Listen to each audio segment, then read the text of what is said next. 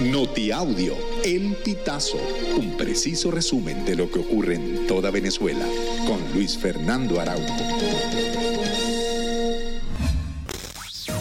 Amigos, bienvenidos a una nueva emisión del Notiaudio El Pitazo. A continuación, las informaciones más destacadas.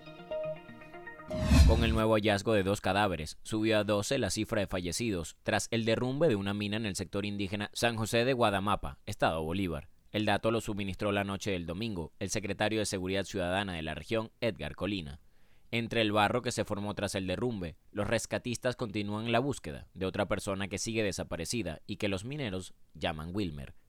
En los boletines informativos enviados a los medios, las autoridades no han detallado bajo qué figura los mineros trabajaban en esa zona, ni han explicado si estaban en alguna alianza minera. Víctor Manuel Abreu Oropesa, de 37 años, fue judicializado en Valle de la Pascua, Estado Guárico, tras conocerse que torturaba y abusaba sexualmente de su pareja, una joven mujer madre de sus tres hijos, a la que además intentó quemar viva. Pese a que los abusos tenían varios años sucediendo, el pasado 4 de diciembre, la mujer logró comunicarse con sus familiares. De inmediato, los familiares de la agraviada denunciaron el crimen a las autoridades. La mujer habría sido amenazada por Abreu con que si avisaba a la policía, la mataría junto a sus hijos. El joven Luis Mauricio Gallo, de 30 años de edad, murió en un accidente de tránsito ocurrido en la carretera Cúa-Charayave, a la altura del restaurante Sartén Gourmet. Gallo Morillo conducía un vehículo Toyota modelo previa tipo van, el cual volcó en una cuneta y luego hacia el medio de la vía. Las autoridades confirmaron que Gallo murió de manera inmediata en el lugar del accidente a causa del politraumatismo una comisión del Cuerpo de la Policía Nacional Bolivariana al Servicio de Tránsito Terrestre acudió al sitio.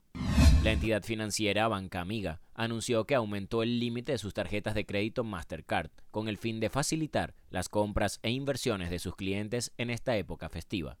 El incremento del crédito permite a los usuarios de Banca Amiga disponer de más dinero para adquirir bienes y servicios sin tener que pagarlos de inmediato.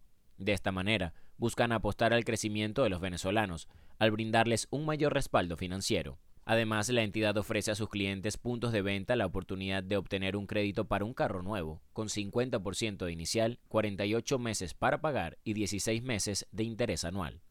El funcionamiento del esquema de distribución y comercialización nacional de gasolina en las estaciones de servicio del país continúa este 11 de diciembre según el terminal de placa del vehículo.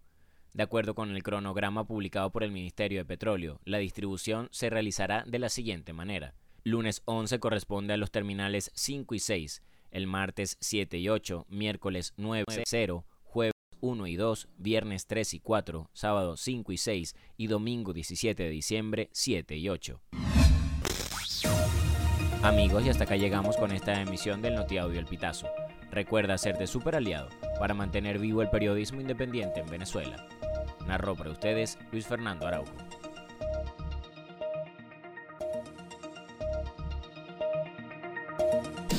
Estas informaciones puedes ampliarlas en nuestra página web elpitazo.net. También recibimos tus denuncias vía SMS o WhatsApp a través del 0414 230 2934.